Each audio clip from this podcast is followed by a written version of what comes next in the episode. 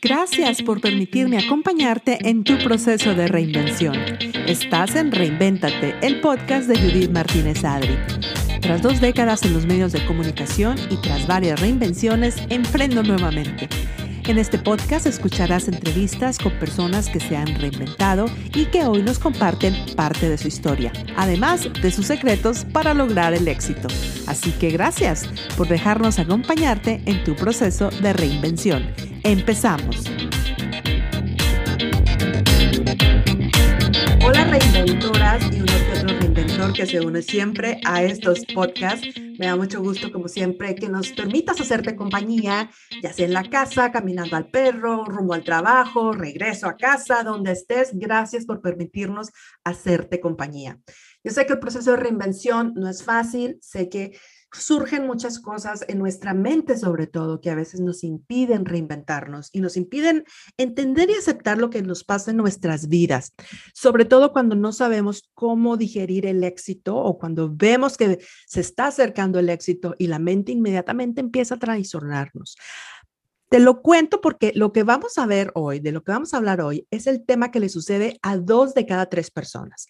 Entonces estoy casi 100% segura que a ti te ha pasado, a mí me ha pasado. Descubriremos si a mi invitada le ha sucedido. ¿Y de qué estamos hablando? Del síndrome de la impostora, del impostor. Y para eso le doy la bienvenida a una gran, gran colega que aprecio y respeto. Ella está del otro lado del continente, está por allá, por España.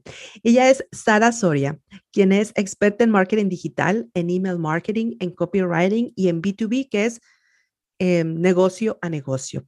Yo la conocí a través de LinkedIn y me da mucha alegría y mucha emoción de que haya aceptado esta entrevista porque solamente nos conocimos por email y finalmente hoy nos conocemos en persona. Mi querida Sara, gracias por aceptar esta entrevista. Bueno, gracias a ti por invitarte, por invitarme. Estoy encantada de estar aquí, te agradezco mucho. Me estoy muy alineada con el tema de reinventate y, me encanta estar aquí. No, gracias a ti. Eh, yo vi una, em, una columna que escribiste sobre el síndrome del impostor y dije, oh my God, lo, lo digeriste tan bien, lo escribiste tan bien, tan sencillo, tan, tan real, ¿sabes? Porque no es un tema a veces al principio como que entenderlo nos cuesta trabajo, que dije, la tengo que invitar, así que mil gracias. Bueno, Sara, pues preséntate, ¿quién eres tú? Sí, bueno, yo soy Sara, me has presentado muy bien, soy, eh, me dedico al marketing digital y luego pues hace unos meses eh, una de mis pasiones es eh, la igualdad, la igualdad de género y, también me gusta mucho escribir y, de alguna forma hace unos meses uní el tema de escribir con el email marketing, que también me encanta, y con una de mis pasiones, que es la igualdad de género, y lo metí todo en una batidora y salió Mentes Despiertas, que es el proyecto por el que me conociste, que es una newsletter eh, que, en la que hablo de ideas y reflexiones para combatir la desigualdad. ¿vale? Es una newsletter de empoderamiento en la que pues, desarrollo un poco estas ideas para, para ayudar a las mujeres a dar un paso adelante hacia la igualdad. Wow, pues felicidades por ese gran paso, porque como colega, eh, muchas veces estamos produciendo para el trabajo, ¿verdad? Donde, donde estamos contratadas en el principio, los clientes que tenemos, pero yo creo que llega un punto de nuestra carrera eh, no te voy a preguntar tu edad ni mucho menos, pero claro que eres una ejecutiva de mucha experiencia, así que siento que más o menos estamos en las mismas. Y llega un momento que dices, ok, y todo este conocimiento, pues lo estoy vendiendo al cliente, pero ¿por qué no lo pongo allá afuera para que empezar a crear comunidad, para que otras mujeres me lean? Así como me pasó a mí, que yo estaba en LinkedIn y de repente, ¡pum!, me salió tu newsletter y dije, wow, qué, qué guay, dicen en España, ¿cierto? Sí, guay, guay. Sí, es un proyecto muy bonito porque pues recibo respuestas de, mujeres que me dicen ah, que les he ayudado y, y, bueno, ya solo por eso merece la pena.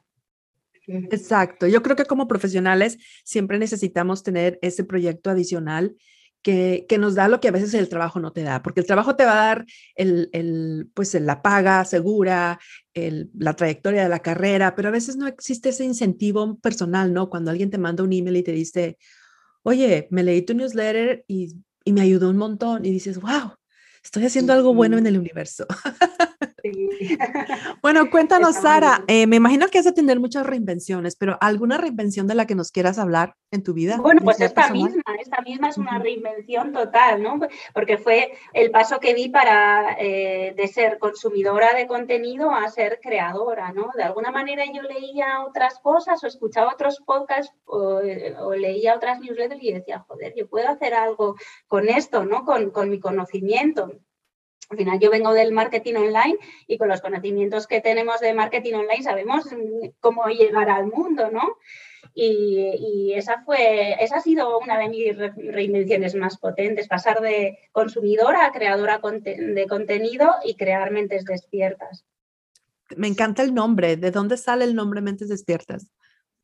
Bueno, Mentes Despiertas viene porque eh, yo pienso que para detectar las desigualdades que, sufrimos las mujeres, eh, tienes que ver las cosas con otra mirada, tienes que atreverte a, reconocer eh, que tenemos comportamientos inconscientes que, reproducen estereotipos y que esos llevan a que se perpetúen las desigualdades. Entonces, para, hay, que tener la mente despierta, ¿no? Y yo lo que quería con el proyecto es despertar mentes, despertar a, eh, las personas, porque aquí, eh, en, el, primer mundo, ¿no? Vamos a decir, eh, es muy común decir, no, ya igualdad, las mujeres ya trabajamos, ya...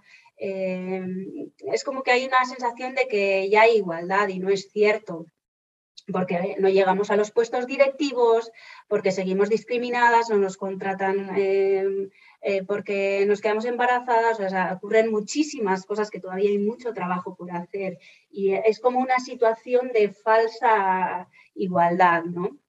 Una igualdad como medio maquillada, lo, siento así también. Em, acá en Estados Unidos, en Latinoamérica, puedo hablar por Latinoamérica porque viajo seguido a México, está esa igualdad como, como medio maquillada para que estén contentas y no se, y no, y no se estén quejando. Pero no, como tú dices, no están esas, esas oportunidades equitativas. Tú ves, por ejemplo, los board of directors, em, las juntas ejecutivas de las empresas y ves dos, tres mujeres y todavía hay 15 hombres. O sea, las pocas mujeres que llegan a esa, a esa altura, pues las pobres tienen que sufrir un montón. Y de ahí viene el tema del síndrome de la impostora. Vamos a hablarnos de las mujeres el día de hoy. ¿Cuál fue la primera vez en tu vida profesional que sentiste ese síndrome de la impostora? Uy, la primera vez no la recuerdo. o una más reciente, una que te haya marcado más. Pues, mira, pues eh, te puedo decir dos. Una fue cuando precisamente cuando lancé el proyecto de Mentes Despiertas, ¿no? Yo por mi trabajo, ¿no?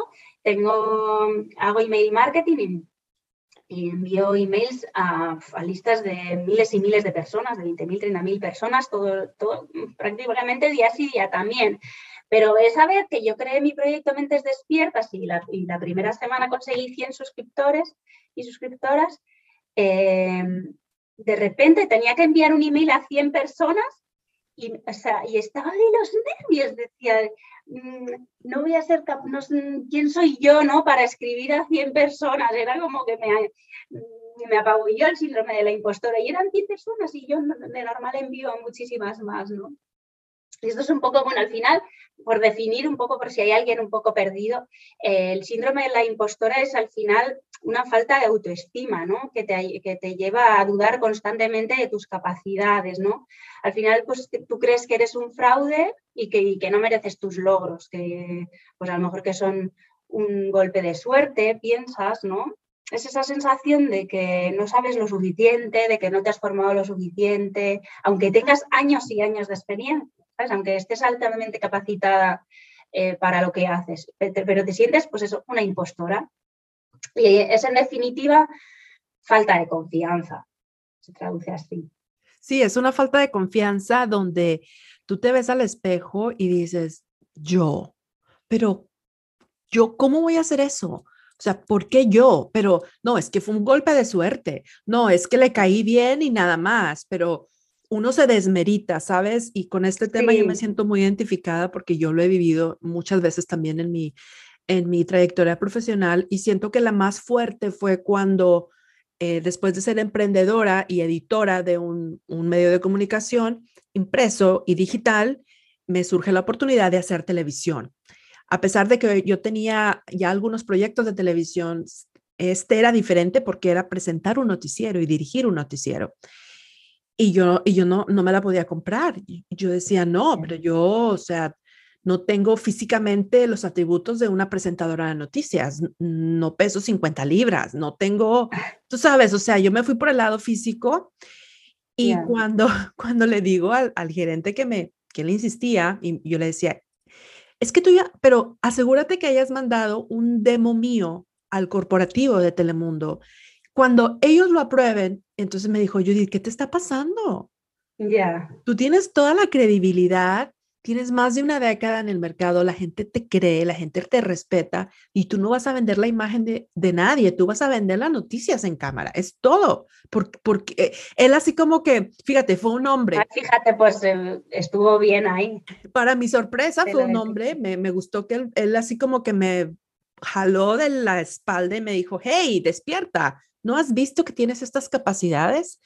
Pero yo estuve a punto de decir, no, no, no, no, no, yo, yo estaba de hecho en aquel tiempo pensando, bueno, ¿y ahora qué voy a hacer? Ya cerré un negocio, nadie va a querer trabajar con alguien fracasado, o sea, pensé que pensaba, me veía como una fracasada. Hmm, ¿qué irá, qué, ¿Sería que puedo hacer algún copy editing de alguna revista pequeña, algo así chiquito? O sea, yo misma me, me minimicé. Es increíble, es increíble cómo, cómo nos la juega la mente. Exacto. Afortunadamente, varias personas se acercaron a mi vida, entre, entre ellos mis padres, mi esposo, por ejemplo, que también fue mi socio, y él me decía, no, Judy, tú puedes, tú puedes, tú puedes. Y finalmente acepté ese trabajo porque no tenía de otra. O me iba a trabajar o me quedaba en mi casa con los nenes. Y ya tenía 37 años, imagínate, empezar una carrera de televisión a esa edad, pues tampoco es como que la norma. Así que todas las mañanas, literalmente, yo me despertaba y me daba mis cachetaditas, ¿sabes? Con agua fría. ¡Ey! Y, y, y, trataba de callar esa voz interna. O sea, no, no me fui al punto de tomar terapia, pero si yo misma me decía, a ver, despierta, vamos a enfocarnos en esto y vamos a apagar esa, esa, esa voz interna, ¿sabes? Que sale. Sí. Esta falta de confianza al final. Y esto es curioso porque las mujeres la tenemos mucho más, esta falta de confianza. Porque por la educación desigual que recibimos desde niñas. O sea, lo que, los mensajes que nos lanzan desde pequeñitas nos afectan para que luego en un futuro las mujeres del futuro tengan esa falta de confianza. ¿Alguna historia de tu familia que recuerdes? A mí se me están viniendo un montón. Y, yo siempre digo, porque ya hemos hablado de ese tema en este podcast, los ancestros se les respeta y se les agradece, ¿verdad? Pero hay ciertas conductas que fueron ellos heredando y transmitiendo inconscientemente que nosotras traemos eh, ahora sí como que en, el, en el ADN, o sea, eh, en, mi, en, mi, caso, por ejemplo, fue un poquito al revés, porque eh, nosotros somos dos mujeres, Mamá se dedicó al hogar y, y mi papá decía, no les enseñes nada del hogar porque ellas van a ser mujeres de mundo. Y yo siempre decía, ¿y mi, ¿y mi mamá no es mujer de mundo? O sea, ¿sabes? Que creces con como a final de cuentas, ya cuando estaba más grande, de, entendí que mi papá era un feminista machista, o sea, era machista con mamá y era feminista con mi hermana y conmigo. ¿Cómo fue tu experiencia creciendo? ¿Qué... Bueno, yo me he educado también con dos hermanos, ¿no? Y, bueno, en mi familia, eh, a ver, es que los mensajes los lanzamos sin querer, ¿no? Pero eh, pues siempre sufrimos estos temas de que a mí me decían que me hicieran la cama, a mis hermanos no. Eh, yo qué sé, pues ellos podían salir hasta tantas horas y yo tenía que volver más pronto a casa, pues este tipo de detallitos, ¿no? Que al final eh, pues te calan y hacen que te traten diferente y tú vivas tu infancia diferente. Pero lo que, lo que más daño hace para este tema del síndrome de la impostora es que desde chiquitas nos, nos educan distinto eh, a las niñas que a los niños. ¿no? Al final educamos a las niñas en la perfección y a los niños en la valentía, ¿no? las niñas tienen que ser perfectas, guapas y los niños valientes. Las niñas tienen que estar como más calladitas, quietitas ¿no? y sumisas. Y cuando una niña intenta liderar, que esto es súper grave, es súper común llamarla mandona.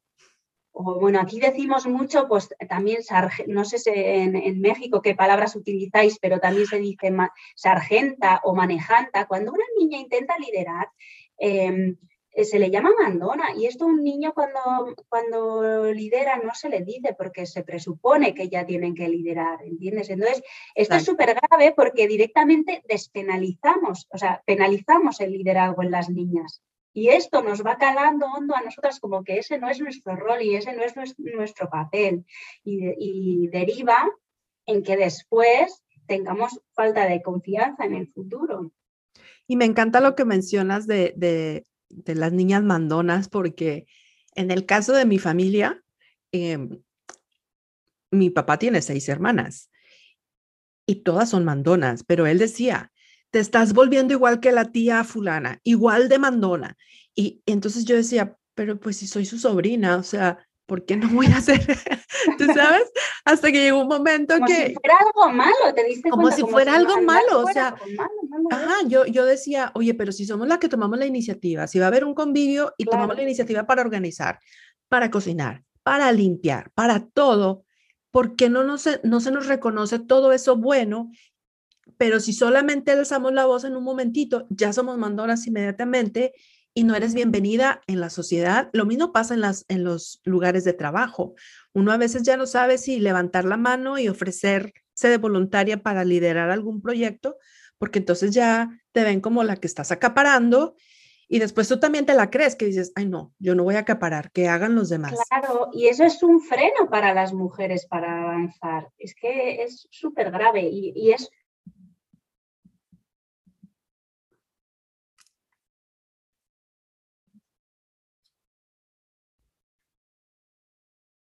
Se nos fue un poco la conexión. Vamos a hacer un alto aquí. Ahora, te dejé de escuchar. Sí, vamos a empezar otra vez porque es como te congelaste y ya no te volví a ver. Vamos a retomar en, por, eh, bueno, ya hablamos por qué crees que las mujeres sufrimos más de, este síndrome, ya lo vimos. Ahora vamos, y, y hablando de la historia, ¿qué mujeres admiras que han reconocido que sufren de este síndrome de la impostora? Pues, eh, bueno, mira, te voy a leer una frase para que veas eh, que hasta las líderes mundiales más reconocidas pueden sufrirlo. ¿Ok? Mira, eh, dice, esta es una frase que dijo una mujer líder que luego te diré quién es. Aún tengo el síndrome de la impostora. No se acaba nunca, ni siquiera en ese instante en que ustedes me van a escuchar. No me abandona este sentimiento de que no deberían tomarme en serio. ¿Qué sé yo? Lo comparto con ustedes porque todos dudamos de nuestras capacidades, de nuestro poder y de qué es ese poder. ¿Te imaginas quién dijo esto? Pues mira, eh. estas palabras las pronunció la mismísima Michelle Obama lo dijo en un auditorio en Londres repleto durante la gira que hizo para presentar su libro Mi historia. O sea, hasta las mujeres líderes reconocidas mundialmente, hasta ellas eh, flaquean y, tienen, sufren este síndrome de la impostora. Wow, imagínate, bueno, ella, por ejemplo, rompió esquemas completamente. Eh, la primera mujer afroamericana a ser primera dama en Estados Unidos, eh, liderar diferentes tipos de proyectos. Ella cambió, eh, una de las cosas más fuertes que hizo en Estados Unidos fue cambiar, porque tú sabes que acá los, los colegios públicos em, obtienen la alimentación casi gratis, todos los niños comen casi gratis en todos los colegios, y ella cambió por completo el menú, incorporó eh, opciones más saludables y se enfrentó a la industria alimenticia para hacer ese cambio, entre muchas otras cosas. Claro, un lobby ahí detrás, increíble. Ya, qué impresión. Y fíjate que es bueno saberlo porque entonces uno dice, no solamente me está pasando a, mí, aquí yo, una mujer en mi oficinita, en mi habitación, y también aclarar eh, para todos los que nos están escuchando que no se asusten, o sea, no es un, no es un trastorno mental, es un fenómeno psicológico que es normal y, regresando a la, a la infancia, ¿sabes? Em, Sara, eh, empecé a leer más sobre esto y me di cuenta que los papás a veces estamos creando este tipo de situaciones. Por lo que tú comentabas, si eres la única niña de la casa, ya te tocó algo. O te, ya te sobreprotegieron o ya te pusieron en una esquina y no la toques, o ya te cargaron toda la carga a ti y los hermanos libremente haciendo lo que sea. O, por ejemplo, en mi caso, si eres la, la mayor de la casa, es la que te toca, eres la estrellita y que no se te apague la luz un día, porque tienes a todos los hermanitos abajo de ti viéndote. Y eso es una, eso es muy fuerte, ¿sabes? Sí, sí, al final, mira, es que todo, eh, la verdad es que eh, toda la educación tiene una, una, incidencia después en las mujeres que somos en el futuro brutal. Y es increíble lo diferente que hacemos y cómo lo hacemos sin querer, pero sin querer estamos promoviendo esa desigualdad y esa falta de confianza. Fíjate que desde que nacemos, desde que nacemos, o incluso antes, desde que estamos en la tripa de nuestra madre, les decimos a las niñas que son princesas, que son guapas, que tienen que estar perfectas. A los niños les decimos que, que, que son listos, que son fuertes y valientes. Hay incluso estudios que han hecho eh, con, una, con una cámara oculta de un bebé eh, que lo visten de rosa y se lo dan a alguien, ¿no? Y graban como le dicen, eh, oh, qué, guapa eres, qué princesa, vas a ser una princesa, porque tal. Y cuando al mismo bebé lo visten de azul y se lo ponen en brazos a las mismas personas, al niño le dicen, qué listo eres, qué fuerte, qué valiente, ¿no? Y todos esos mensajes van calando en nuestro cerebro y vemos que nuestro papel es ser guapas. Y, no ser valientes, ¿entiendes? Entonces esto nos hace muchísimo daño. Eh, por ejemplo, y fíjate que lo que hablas tú de la cultura de las de que nos enseñan a ser guapas o qué es lo que tenemos que hacer, por lo menos en Estados Unidos y ya se ha expandido a todo el mundo la cultura de la princesa. O sea, todas las fiestas de, porque tengo una nena de 12 años, todas las fiestas de cumpleaños o eres la princesa esta o la princesa aquella y ahora ya hay princesas de diferentes colores y diferentes atributos físicos y, y tal. Y en este podcast yo siempre comparto mis experiencias. Mi nena a los tres años me dijo, mamá, yo no soy princesa, las princesas no existen, ese es un cuento. No quiero vestidos, no quiero nada de princesa. Pero ¿qué hace uno de mamá, sabes? Vas a las tiendas a comprar la decoración para la fiesta y todo lo que encuentras es princesas. Todo. Y tú te vas a una juguetería, imagínate, y a mí me da mucha rabia. Eh, quiero un juguete. ¿Y para qué? ¿Para niño o para niña?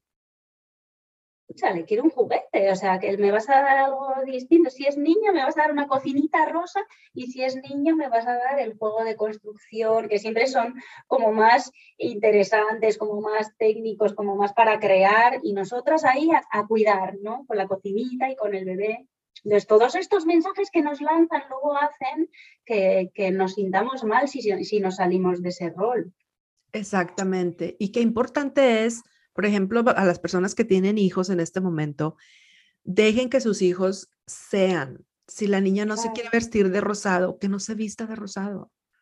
Si el niño quiere aprender a cocinar, que cocine. No hay nada de malo en eso. O sea, en el momento en que ambos géneros empecemos a entender que podemos hacer de todo y, no, y que lo que hacemos no nos define, creo que es un, es, un, es un gran avance. Fíjate, mis hijos, por ejemplo, eh, mi hijo cocina, cocina muy bien. Y la nena cuando me dijo, mamá, yo no quiero nada de, de, mm, princesas, no me asocies con eso. Bueno, un día estaba viendo televisión y, y estábamos viendo la decoración de una mansión, era una casa divina. Y yo cometí el error y le dije, bueno, cuando te cases, te casas con un millonario para que te compre la casa. Y me dijo, mamá, tú estás loca. Yo voy a tener dos carreras para comprarme yo esa casa. Yo no necesito de Maravilloso. Veo que lo has hecho genial, Judith. No, no, yo no, yo no he hecho nada. Yo nada más la he hecho ser libre, ¿sabes? La he dejado ser libre.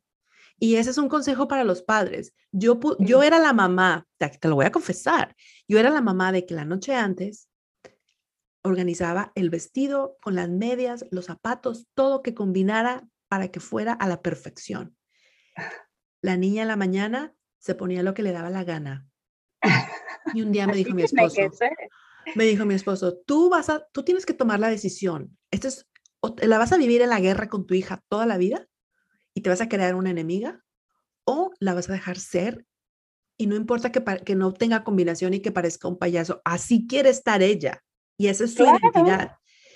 Lo entendí, ¿sabes? Pero yo estaba cometiendo el error de lo que tú estás hablando, que repetir esos patrones y no sabemos hasta qué punto lo estamos afectando, ¿sabes?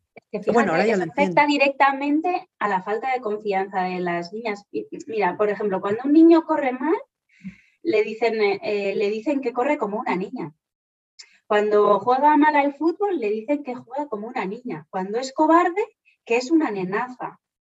Y así los niños perciben que las niñas hacen mal las cosas.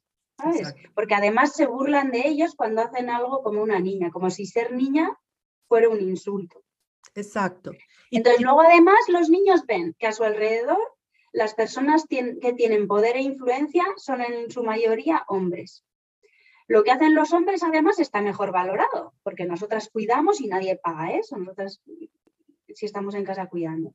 Ven que los hombres ocupan más espacio en áreas de poder y de opinión, que las mujeres menos, que los hombres ocupan los espacios públicos, que las mujeres los privados. Y esto al final se traduce en una falta de confianza brutal hasta el punto de que hay estudios que confirman que las niñas a los seis años ya se sienten menos inteligentes que los niños. Es que esto es muy fuerte, ¿no? A los seis años los niños ya saben que están por delante de las niñas. No sé a ti, pero a mí este dato es que me apena no, A mí me aterra, obviamente, porque yo particularmente tengo dos, un hombre y una mujer, y yo veo la, mm. la, la dinámica entre ellos, ¿sabes? Entre sus mm. amistades y tal. Y, y yo específicamente, al, ser mexicana, te puedo decir que en la cultura mexicana hay demasiadas cuestiones de, de machismo que las mismas mujeres estamos permitiendo que sucedan, ¿sabes? Claro. Porque sí, sí, el machismo no es una cosa de los hombres, es que es todo el sistema de la sociedad que reproducimos los estereotipos. Exacto. Y eso, pues, todo esto lo que estamos hablando da pie a esto del, del síndrome de la impostora, porque es cuando creces escuchando que si alguien hace algo mal, lo están tipificando como mujer, o que tu rol como mujer llega hasta aquí y no más, por ejemplo, mami quería ser enfermera y mi abuelo que en paz descanse le dijo, no, ese no es una carrera para mujeres decentes. ¿Tú te imaginas, o sea, la, frustración de, de, mi madre que quiso hacer eso y no lo pudo hacer porque el padre no se lo permitió? Claro, es que al final estamos limitando las capacidades de las niñas y de las mujeres del futuro. Exacto, por eso me encanta hablar de estos temas y que, que, podamos hablar desde los dos continentes porque se está, se está dando. Una vez tiende a pensar que Europa va mucho más adelantada que, que Estados Unidos en Latinoamérica, pero no, lo estamos viviendo. Lo mismo, lo mismo. Nos toca hablar más fuerte. Bueno, siguiendo con el tema, cuéntanos, ¿cuáles son los eh, tipos de síndrome de impostora que existen? Mira, yo quería primero hacer un inciso con este tema de la falta de confianza y de que se nos penalice el liderazgo desde niñas, porque es que quiero recalcarlo, porque tiene una influencia directa en que las mujeres elijamos profesiones menos técnicas y por ende peor pagadas que tengamos menos tendencia al liderazgo y menos iniciativa, porque al final se nos percibe como autoritarias en cuanto lo lideramos, ya nos dicen mandonas en que cobremos menos, porque al final alguien que no confía en su valía difícilmente va a pedir un aumento de sueldo o un ascenso. Si tú no te lo crees, ¿cómo lo vas a pedir? O le va a costar mucho más subir el precio de sus servicios, si es que da servicios. En que tengamos autoexigencia y perfeccionismo, que esto también para la salud mental es terrorífico, el perfeccionismo. Y también en que emprendamos menos, porque hay que tener mucha valentía y mucha confianza en una misma para emprender.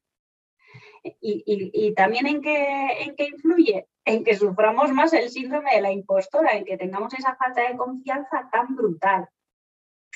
Y ahora, como dices, pues podemos hablar de qué tipos de síndromes de impostora existen, porque a mí me gusta mucho porque así eh, te ves reflejada eh, en, en, cada ejemplo, ¿no?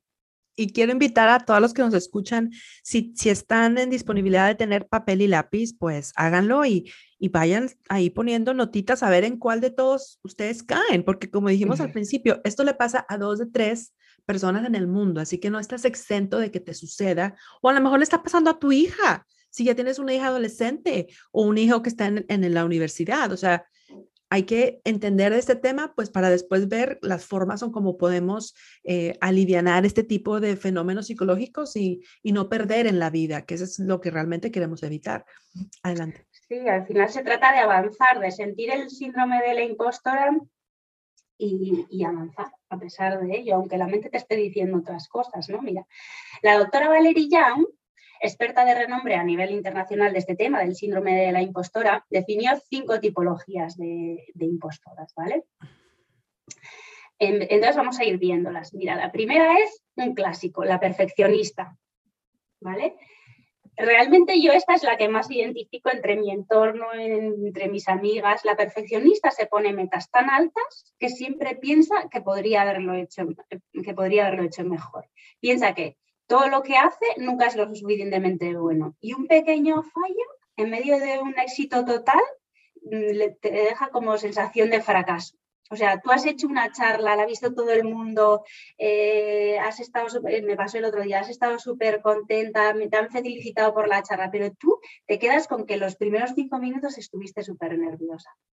Y, con la gente cuando te felicita te dice, ay, es que dices tú, es que he estado súper nervioso, joder, pero es que has hecho una charla delante de 300 personas, te están felicitando y tú te quedas con el detalle, te quedas con esa sensación de fracaso, ¿no? La perfeccionista se autoimpone estándares excesivamente altos y exigencias imposibles de mantener. Y esto le lleva al final al agotamiento y a la autodestrucción. Y al, y al, al síntoma, o sea, me estoy sintiendo medio eh, identificada con eso del perfeccionista, porque tienes razón, al final de lo que el proyecto que hayas hecho, te autoevalúas y, ah, no, aquí pude haber dado mucho más y esto pudo haber sido mejor. Pero oye, o te fijas en lo malo cuando todo lo que has hecho es mucho más valioso, es que es increíble, es, es cómo te la juega la mente, ¿no? Para seguir sintiéndote pequeñita. Las personas, esto es muy grave porque las personas que sufren el síndrome de la impostora como consecuencia del perfeccionismo al final padecen agotamiento, es común que sufran depresión, ansiedad, y a veces incluso les corre como una ira reprimida, rodeada de frustración y culpabilidad, porque sienten que no están a la altura de sus expectativas. Y sabes que Ajá, otra cosa también más grave es que todos esos sentimientos de inconformidad, a pesar de que la gente te está diciendo que hiciste un trabajo excelente, pero esos sentimientos de inconformidad se transmiten o trasladan o tran, ¿cómo es que se dice? Se transforman en dolores, un dolor de cabeza, un dolor de espalda, un dolor. Claro. Vas al médico y dices, es que me duele. Señora, pero usted está saludable, usted no tiene nada. Pero ese dolor que traigo en la espalda, ¿de qué es? Pues es esa culpa de que querías que saliera todo mil por ciento mejor.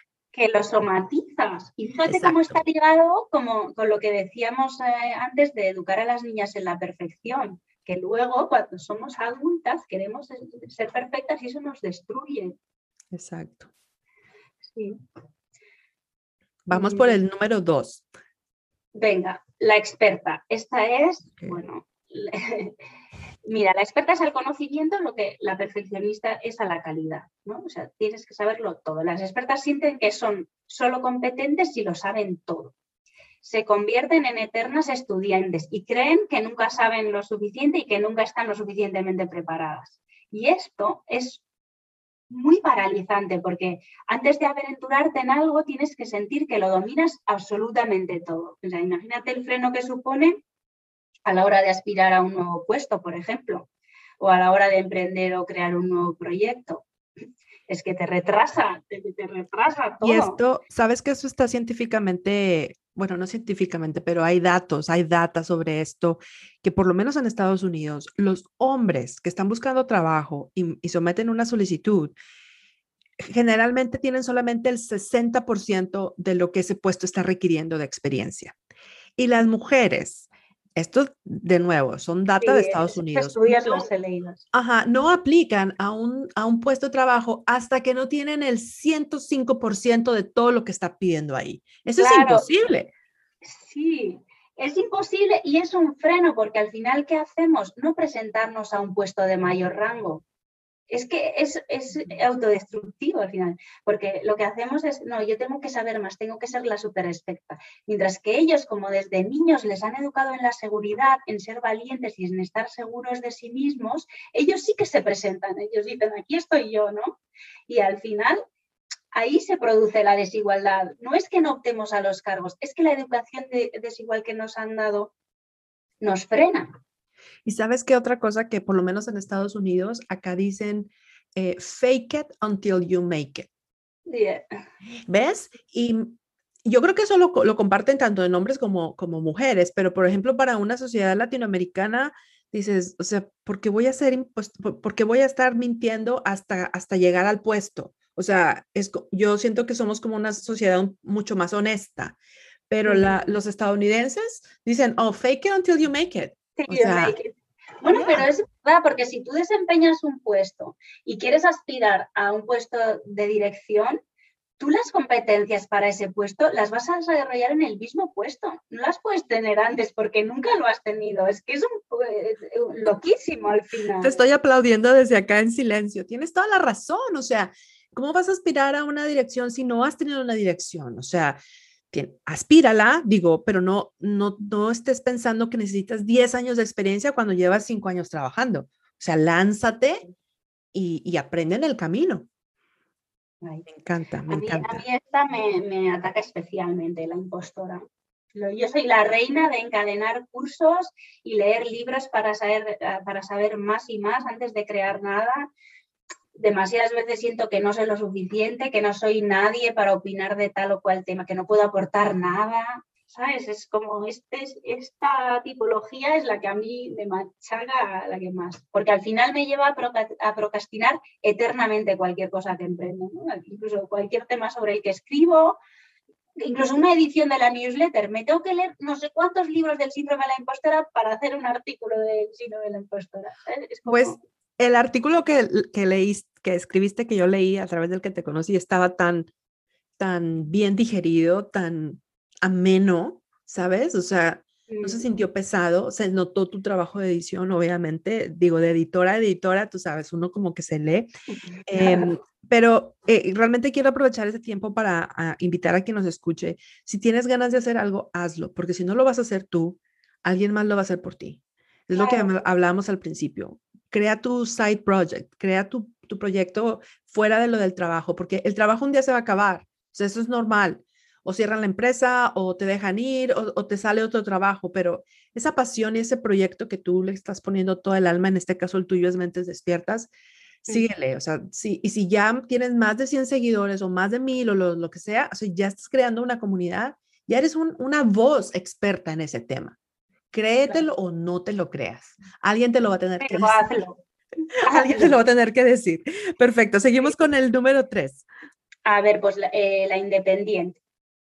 La independiente rechaza la ayuda. Se asigna una tarea y tiene que hacerla ella sola de principio a fin. Piensa que tiene que entender y conseguir todo sola, sin pedir ningún tipo de ayuda. Porque pedir ayuda para, para ella es señal de debilidad y motivo de vergüenza y esto es loquísimo porque todo el mundo necesita ayuda, porque no puedes saber de todo y, a lo mejor si quieres emprender y, crear algo escrito, pues necesitas ayuda técnica para luego publicarla. O sea, no pedir ayuda es también muy paralizante y retrasa todo lo que emprendas. Y entender que siempre hay gente que te quiere ayudar. Eso a mí me tocó, ¿sabes? Me tocó vivirlo muy fuerte cuando tuve mi propia empresa, porque yo quería ser la que vende, la que toma fotos, la que redacta, la que, la que hace todo. Y, llegó un momento que mi mismo socio me dijo, no, tú tienes que enfocarte en lo que tú eres buena. Y no significa que no puedas vender o que no puedas hablar con la imprenta o lo que sea. Significa que tienes que enfocarte en lo que eres buena, a aprender a delegar y a confiar. Y es la única forma de crecer. No, para salir adelante hay que ir con un equipo bien acompañado. Eh, solo te va, te va a costar una eternidad. Bye. Luego tenemos también la superdotada. La superdotada se juzga a sí misma, se estresa y se agobia si no hace las cosas con fluidez, rapidez y a la primera. Es que lo tiene que hacer todo bien a la primera. Para la superdotada, luchar, luchar para dominar un tema y no ser capaz de triunfar a la primera equivale a un fracaso y por tanto a la vergüenza. Y esto también es loquísimo, porque a la primera nunca salen las cosas, quiero decir, hay que pelearlo. Exactamente, aprender a no dejar de rendir si el primer intento no, fue lo que tú querías, lo, hiciste y eso es lo más importante, ¿no? Y, aprendiste de los errores. Chica, yo creo que me llevo de todas, las tengo aquí ya apuntadas. Sí, es muy común tener una mezcla de todas, ¿eh? Yo tengo ahí, estoy entre la, la perfeccionista y la, y la experta, por ejemplo. Yo tengo esa mezcla de las dos. Y la que te voy a decir ahora me la he quitado después de muchos años y ya la he aplastado. Que es bravo, bravo por eso. a la Superwoman le quité la capa ya y ya no es más Superwoman. Fíjate, se presiona para trabajar más duro y dar la talla, pudiendo dañar su salud mental. La Superwoman mide sus capacidades por el número de funciones que consigue asumir brillantemente. O sea, y no cumplir con uno solo de sus papeles, pues imagínate madre, esposa, ama de casa, amiga, eh, trabajadora fuera de casa. Tiene que hacerlo todo, todos esos papeles a la perfección. Entonces, ¿qué ocurre? Que tú eres madre y te vuelves loca. Yo a mí esta la superé por, supervivencia, porque tú puedes ser buena en el trabajo y maravillosa con tus amigos y, en tu casa tenerla perfecta y tal, pero cuando llegan los niños y, aquello se, pone todo patas arriba y es imposible llegar a todo, o sea, ya tienes que bajar tu nivel y, porque si no te vuelves loca. Y en muchas mujeres les pasa esto, que quieren llegar a todo 100% perfecto y esto es autodestructivo también en eso estoy completamente de acuerdo y me identifico 100% porque yo solté a la supermujer hace como cinco años, porque sí hubo un momento que me la creí. Sí, hubo un momento que dije, soy la super emprendedora, la super periodista, la super comunicadora, la super mamá, la super esposa, pero algo tenía que fallar. Es que es imposible. Es imposible. Y empecé a hacer cosas como, hoy no vamos a comer saludable, saludable entre comillas, una ensalada hoy toca pedir pizza, se acabó, hoy no puedo tener... Y no pasa nada. Y no pasa nada, y no puedo tener, ¿sabes otra cosa que también mis hijos me ayudaron un montón cuando empezaron a usar los calcetines sin par? Un calcetín blanco y un calcetín negro, y a ellos no les importaba. Y yo, qué chévere, o sea, no puedo, no tengo cinco horas para estar haciendo todos los calcetines. Tú sabes que a veces uno los lava y se pierde uno y el otro. Mis hijos me dijeron, mamá, un calcetín amarillo y otro morado, para mí es lo mismo. Claro. que nos hacemos el problema nosotras. Y esta, esta de verdad que esta de la Superwoman, pienso que la sufrimos todas las madres con mayor o menor intensidad por la presión social, porque eh, se espera de nosotras que seamos buenas madres y que cuidamos a los hijos y, y que además que nos dediquemos a los cuidados, que además trabajemos fuera de casa y que además cuidemos de la pareja y que lleguemos a todo porque somos maravillosas. Pero, chica, que no, no puede ser.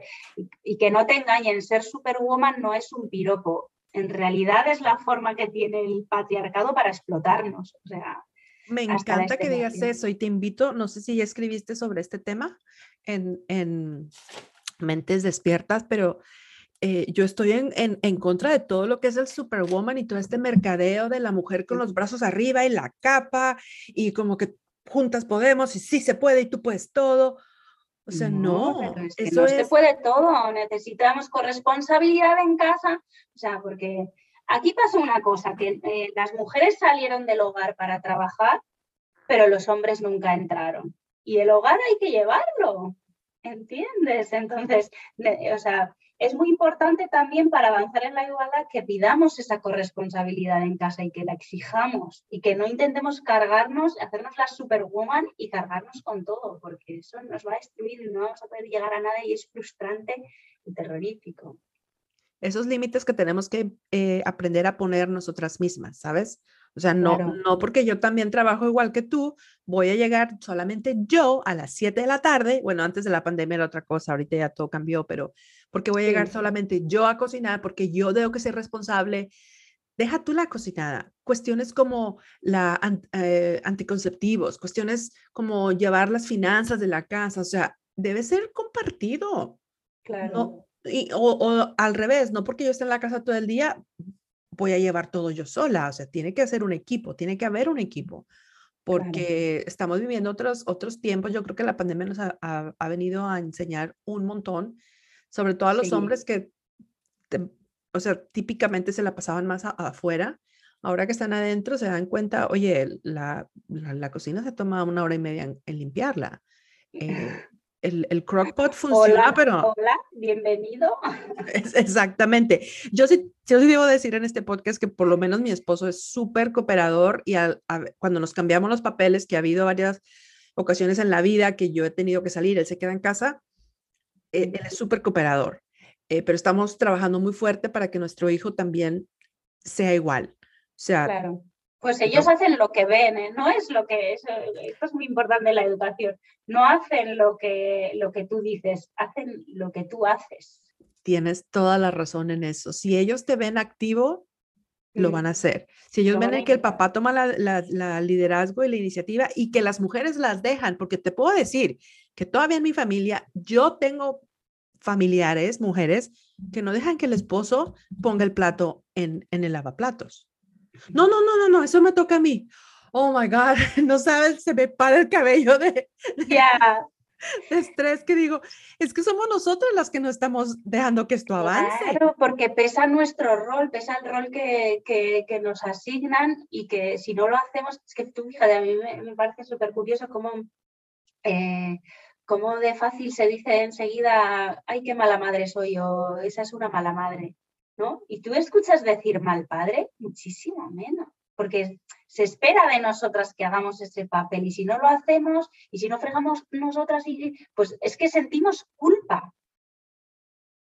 Entonces esa culpa es difícil destruirla. Es que hay que deconstruir todo lo que nos han enseñado y todos los mensajes que nos han lanzado durante toda nuestra vida. Es muy complicado. Sabes que en muchos de mis podcasts yo digo que este episodio vamos a desaprender. Siempre estamos desaprendiendo, pero este episodio en el que estamos en este momento, completamente desaprender mujeres ciertas situaciones que no podemos transmitirles a nuestras hijas, porque en el momento que haya más igualdad, todos vamos a ser más felices. Ese es el, el, you know, the end road. Ese es como que el objetivo final, que seamos valoradas, que seamos respetadas, que no se nos juzgue por el género, que no se nos quiten oportunidades por el género y que las nuevas y coger nosotras las oportunidades, cogerlas, dar nosotras un paso hacia adelante. Exacto, exacto. Me, encanta, me encanta esta conversación. Estamos en la misma, la misma página. No sé qué, si algún hombre nos está escuchando, pero me voy a dar cuenta por los mensajes que me van a llegar después. Pero está bien, está bien. Tú sabes que estoy, yo he estado pensando en hacer un libro con, con mi padre y mi hermana sobre la importancia de cómo los hombres son los que van a ayudar a, mm, a ir disolviendo el machismo. Porque en el momento que el papá en la casa te diga, tú puedes eh, obtener una educación, tú puedes ser económicamente independiente para que ningún hombre te maltrate, estás rompiendo un, un, paradigma de, siglos, ¿no? Y yo digo, si todos los hombres entendieran esto y pudieran también en sus, en sus, en sus ah, eh, hogares darle el lugar a la mujer donde realmente lo tiene. Yo creo que a, los papás les duele en las hijas. Así que mm, pronto les contaré de ese, proyecto, pero me encantaría hacer un libro sobre eso. Deseando leerlo, deseando leerlo. Sería chévere, ¿no? Bueno, ya después les contaré. bueno, sigamos con los tipos de síndromes y qué es lo que podemos hacer para, bueno, por ejemplo, tú ya superaste el síndrome de la superwoman. Pero ¿qué otra, qué otra cosa eh, tú nos sugieres para, en caso de que tengamos cualquiera de los otros, que yo te digo, yo pienso que yo los tengo todos, eh, tengo que irlos soltando, tengo que no dejar que me dominen. Sí, sí, sí. Mira, al final eh, te voy a traer un ejemplo que a mí me sirve mucho acordarme de esto, para cuando me viene el síndrome y la impostora, me acuerdo de Sheryl Sandberg. Yo no sé si conoces quién es, es la número dos de Facebook. Entonces, Sheryl Sandberg eh, en 2011, Forbes publicó su lista anual con las 100 mujeres más poderosas del mundo, ¿no? Y puso a Sheryl en decimoquinto lugar, por encima de Angela Merkel, de Hillary Clinton, de Michelle Obama.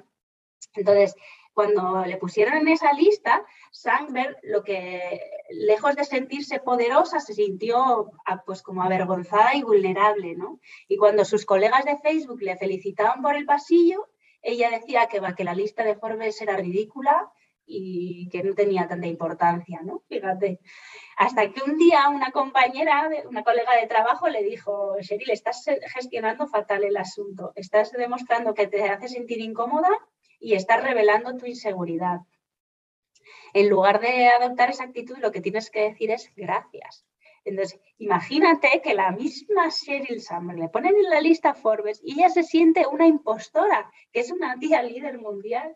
O sea, quiero decir, entonces yo cuando, cuando siento el síndrome de la impostora, a mí me ayuda a pensar que personas como Michelle Obama o como Sheryl Sandberg tienen, sufren el síndrome de la impostora, me ayuda muchísimo porque digo, ¿cómo no voy a sentir yo eh, esa inseguridad si hasta las personas más exitosas del planeta la sienten alguna vez? Pues es que la tienen que sentir. Entonces, este sentimiento de la impostora va a llegar, porque no se libra a nadie, pero que, lo importante es que no te paralice, que, que, tú sigas adelante a pesar de que te sientas, de que sientas miedo, de que sientas el vértigo. yo tengo un amigo que, lleva muchos años lidiando con la ansiedad y él eh, siempre dice que la frase que más le ha ayudado a superarla o a combatirla más bien es hazte amigo de tu ansiedad porque va a estar ahí. O sea, no intentes luchar contra ella porque te va a frustrar más y, tus niveles de ansiedad se van a disparar más. A ver, eh, salvando las distancias, no es lo mismo la ansiedad que, el síndrome de la impostora, ¿no?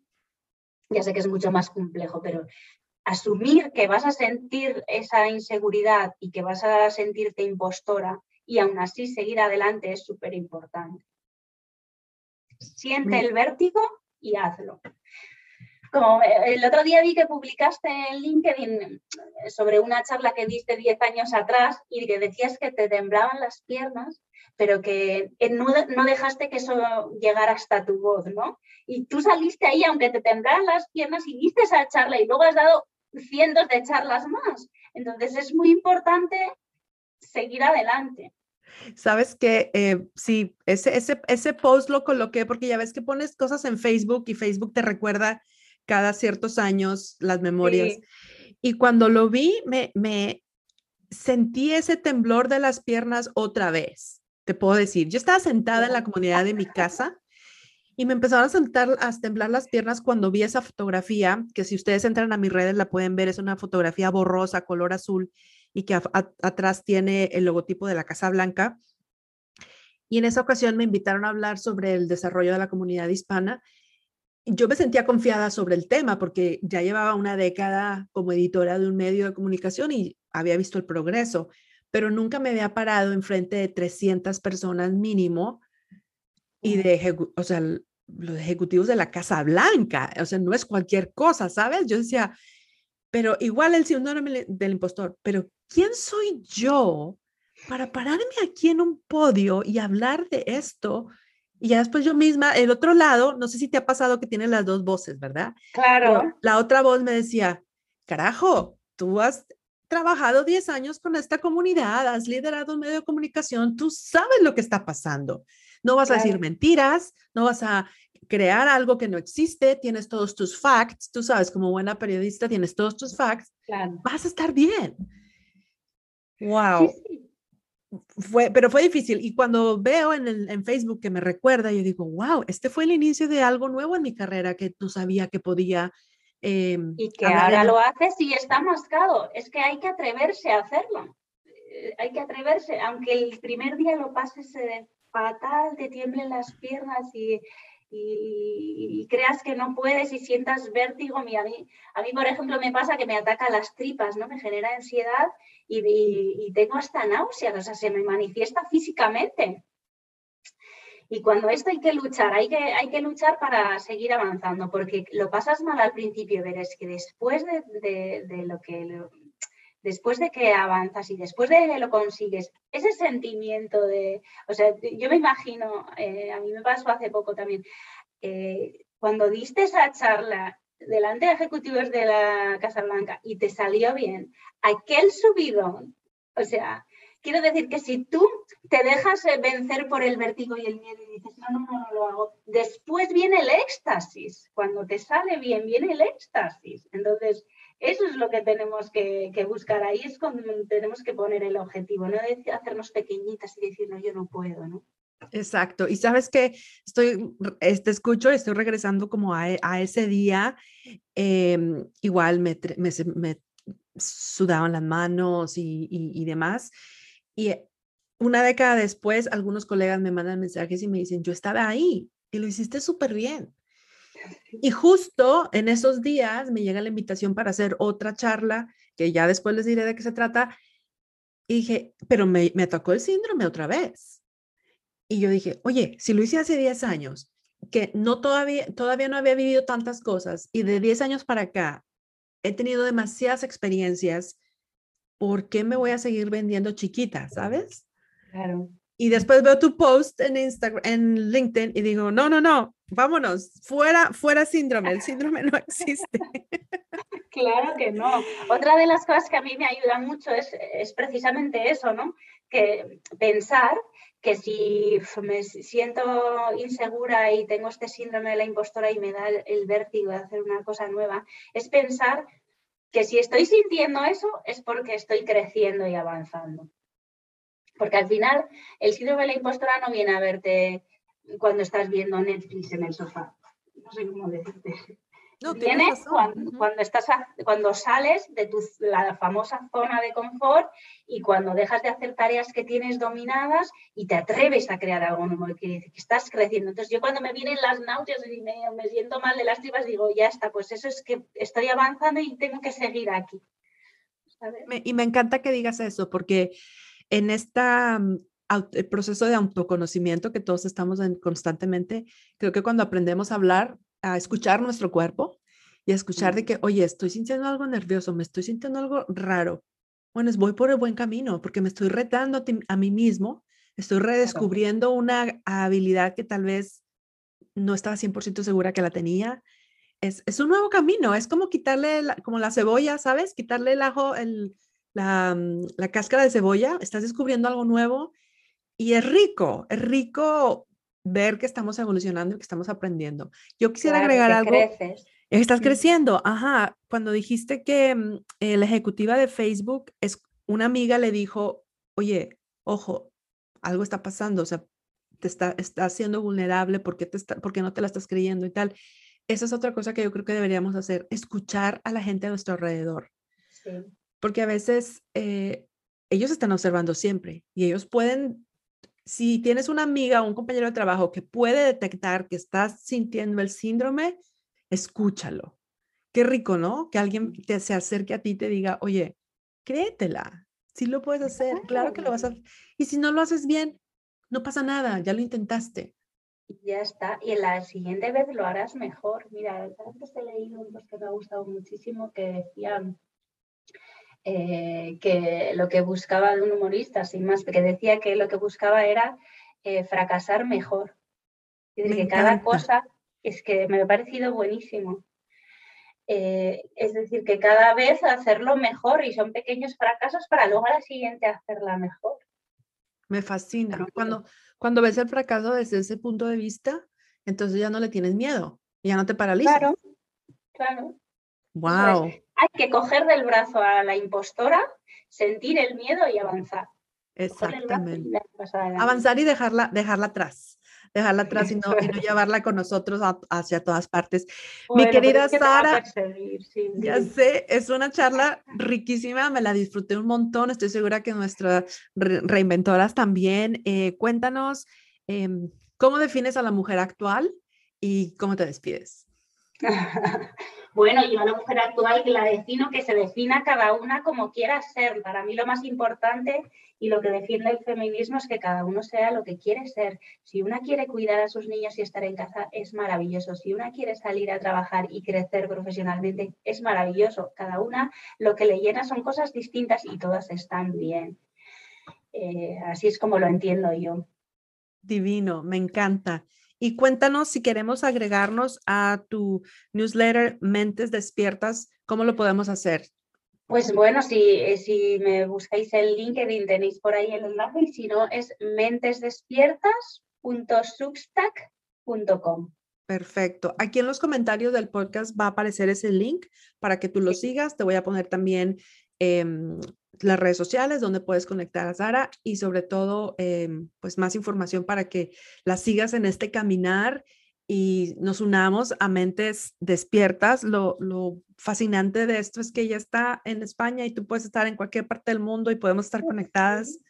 Em, y la próxima vez que vaya a España, te aviso y por ahí nos vemos. Hombre, claro. te agradezco un montón y te mando un fuerte abrazo y un mensaje por último para nuestras reinventoras.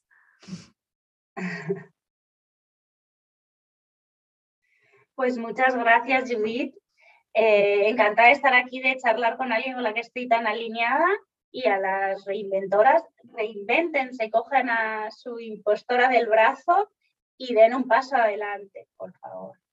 Me encanta, me fascina ese closing. Abrazos hasta donde estés, mil bendiciones y muchos éxitos para todo lo que emprendas, sobre todo Mentes Despiertas, que es un gran, un gran despertar para todas nosotras. Muchas gracias, Judith. Bien, pues esto fue un episodio más de Reinvéntate. Te recuerdo que estamos en todas las plataformas. Elige la que tú quieras para escucharnos. Me encantará recibir tu review de este podcast y cualquier pregunta que tengas, nos encantará también saberla. Ya sabes dónde me encuentras en Instagram, arroba Judith Martínez Adri. En todas mis redes estoy con el mismo nombre. Un abrazo, reinventoras, y hasta la próxima.